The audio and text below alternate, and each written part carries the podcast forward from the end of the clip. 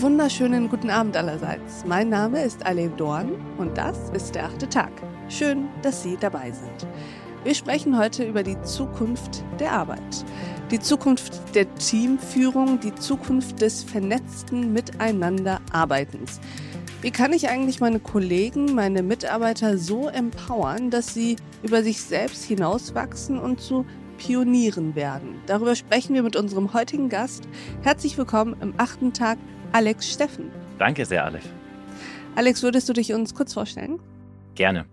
Ich bin Strategieberater, ich beschäftige mich mit der Zukunft der Arbeit und ich arbeite hauptsächlich mit Führungskräften, um das nach vorne zu bringen. Sehr schön. Und über das wollen wir heute auch sprechen und die Fragen vertiefen, die ich eben zu Beginn kurz angerissen habe. Vielleicht fangen wir mal mit etwas Grundsätzlichem an. Die Schlüsselkompetenz für das Arbeiten und Führen der Zukunft siehst du ja in adaptiver Intelligenz. Erklär uns mal, was das eigentlich bedeutet. Sehr gerne. Also gerade in Betrieben, gerade in großen Unternehmen, ist ja das Gehirn, also Kompetenzen, aber vor allem das Gehirn schon so ein bisschen zu so einem Statussymbol geworden. Und der Fokus ist da immer die IQ, also die Intelligenz, die klassische Intelligenz, die wir als IQ bezeichnen. Und ähm, das ist ein bisschen einseitig heutzutage, weil es gibt eigentlich mehrere Kompetenzen, es gibt vor allem mehrere Intelligenzen. Da gibt es zum Beispiel noch die emotionale Intelligenz, die auch viele eigentlich schon kennen. Also wenn wir von der ursprünglichen, der eigentlichen Intelligenz ausgehen, dann sagt man, ähm, ich habe etwas smart gemacht, dann bin ich intelligent. Ich habe vielleicht irgendwie Sachen gut kombiniert, dann bin ich intelligent. Bei der emotionalen Intelligenz ist das so, wenn ich jetzt zum Beispiel äh, mich gut äh, verständige mit dir, wenn ich verstehe, wie tickst du und ich kann auf dich eingehen und gut kommunizieren, dann habe ich zum Beispiel ähm, emotionale Intelligenz.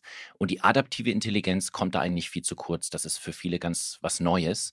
Und man kann sich das so vorstellen, wenn äh, etwas nicht nach Plan geht, finde ich dann trotzdem eine Lösung. Oder ähm, wenn ich bereit bin, eine Entscheidung zu treffen, den von dem Plan abzuweichen um zu einem größeren, zu einer größeren Mission, zum wirklich wichtigen Ergebnis zu kommen und nicht planfixiert immer das Gleiche mache, was ich schon kenne. Das ist praktisch adaptive Intelligenz und die ist ganz, ganz wichtig in der Arbeitswelt, die sich immer wandelt.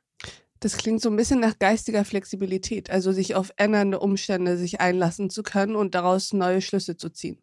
Genau, neue Schlüsse ziehen und vor allem auch bereit zu sein, alte Gedankengüter, alte äh, Sichtweisen auf die Dinge auch äh, am Wegrand zu lassen, wenn sich die Realität geändert hat, wir das feststellen und dann auch das Neue besser funktioniert als das Alte. Das kann bei Prozessen so sein, das kann bei der Art, wie ich auf Menschen zugehe, so sein. Und das kennen wir ja alle in irgendeiner Form, das ist sogar im Privatleben so. Und das ist wirklich was sehr Wichtiges. Das heißt, adaptive Intelligenz ist sozusagen der Gegenentwurf zu einer Welt, die sagt, das haben wir schon immer so gemacht. Ganz genau. Okay, sehr gut. Finde ich gut, dass wir daran rütteln, denn ich hasse diesen Satz sehr und der macht einen wahnsinnig, wahnsinnig wütend. Warum, du hast es eben in einem Halbsatz gesagt, aber lass uns darauf nochmal eingehen. Warum ist adaptive Intelligenz heute so wichtig? Okay, ich, ich hole kurz aus und nehme eine Analogie aus dem Sport. Ich denke, mhm. das geht bei den meisten Leuten, ähm, kommt das, trifft das auf Verständnis. Und zwar, ähm, wir haben jetzt die IQ, das, was wir eben gesagt haben, IQ, das ist sehr stark ausgeprägt, wie so ein, wie so ein Muskel, wenn man die Schultern oder die Brust sehr stark äh, trainiert hat. Aber man hat was vergessen, nämlich äh, das Rückgrat hält uns. Ja, der Rücken ist nicht trainiert und man hat Rückenschmerzen. Das ist praktisch die, die AQ, weil wir sind in einer Welt, in der wirklich sich alles ständig ändert. Ja, wir ähm, haben Bewegungen, die unsere politische Vorstellung, ähm, die wir bis jetzt hatten, hinterfragen. Wir haben im Arbeit ganz viel zu tun mit neuen Technologien, mit neuen Arbeitsformen.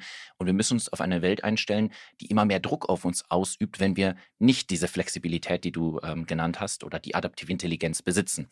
Ja, also es hat was mit Resilienz zu tun. Komme ich klar mit diesem an mir rütteln, an der Welt mhm. rütteln? Und es hat damit was zu tun, so ein bisschen auch ein Pionier, ein Vordenker zu sein, zu sagen, ähm, ich bin bereit, aus meiner Komfortzone, von dem, was ich gewohnt bin zu tun, ähm, in die Zukunft meiner zukünftigen Art zu arbeiten, zu denken, auch ein bisschen reinzutreten, Dinge auszuprobieren, ähm, zu experimentieren und ähm, da nicht zu sehr engstirnig zu bleiben. Also von dem her.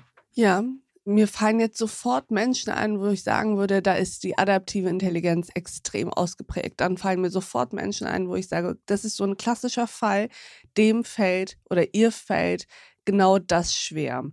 Ähm, wie viel hat das mit, ich sag mal, ähm, ja, Begabung zu tun, mit ähm, einer gewissen Neigung, die man persönlich vielleicht hat, aufgrund seiner Sozialisierung, was auch immer. Und wie sehr, Klammer auf, das hoffe ich jetzt einfach mal, Klammer zu, kann man adaptive Intelligenz lernen? Sehr gute Frage. Das ist auch die Frage, die immer kommt, weil solange oder sobald Menschen den Sinn und den Zweck dieser adaptiven Intelligenz auch merken, kommt die Frage automatisch auf, weil wir wollen ja unsere Kompetenzen vergrößern, einerseits um mehr Wert zu stiften, aber wir wollen wahrscheinlich auch selber gar nicht unbedingt da bleiben, wo wir sind, wenn etwas, ähm, ein, ein schlechtes Ergebnis dabei rauskommt, ja. Also, es ist schon so, dass Menschen, die, ähm, die sehr engstirnig sind, die auch sehr überzeugt davon sind, äh, dass ihre Sichtweise und ihre Handlungsformen ähm, die beste, die besten sind, ähm, dass die, denen fällt es schwerer, kann man schon sagen. Gleichzeitig kann man sagen, jeder kann es lernen. Ähm, man kann sich ein Beispiel nehmen, eigentlich ähm, aus, dem, aus dem Privaten. Ja? Also ähm, ist es mir wichtig, in einer bestimmten, in einem bestimmten Verhältnis mit dem besten Freund, mit der besten Freundin, mit der Partnerin, dem Partner, auf deren Sicht einzugehen, um die lang, das langfristige Ziel, das größere Ziel, nämlich ähm, die Gesundheit der Beziehung sozusagen ähm, zu fördern. Mhm. Ja, und da merkt man ganz schnell, ja, wahrscheinlich bin ich das. Und ähm, für so ein größeres Ziel ist man tendenziell eher bereit, ähm, Kompromisse einzugehen, was seine eigene Sichtweise angeht. Ja, manche Leute tun sich auch da schwer, aber grundsätzlich sind, ähm, ist das Verhältnis immer das gleiche. Wenn ein größeres Ziel, ein wertvolles, erstrebenswertes Ziel da ist, dann sind wir flexibler. Ja, und das ähm, sieht man auch in der Wirtschaft. Also ähm, wenn jetzt jemand sagt, ich bin ähm, fast schon missionarisch unterwegs, um die, ähm, die grüne Wende sozusagen voranzutreiben, dann werden äh, diese Menschen auch bereit sein, bestimmte Schritte zu gehen, die außerhalb des ursprünglichen Plans liegen, um das zu erreichen. Ja.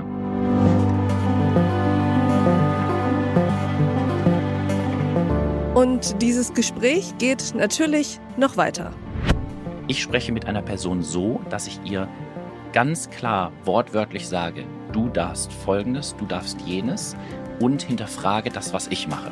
Weil man kann das suggerieren, man kann das sozusagen irgendwie zwischen den Zeilen kommunizieren, aber manchmal brauchen die Menschen das ganz klipp und klar ausgedrückt. Okay. Und wenn die Führungskraft das nicht tut und sich aber so fühlt, als ob sie das tut, dann kann das sein, dass das auf der anderen Seite nicht ankommt.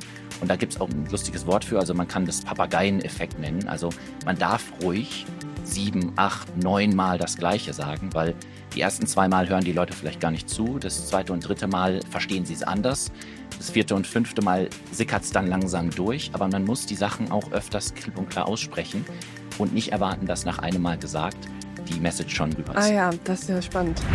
Diese Folge in voller Länge finden Sie auf thepioneer.de oder in unserer Pioneer App.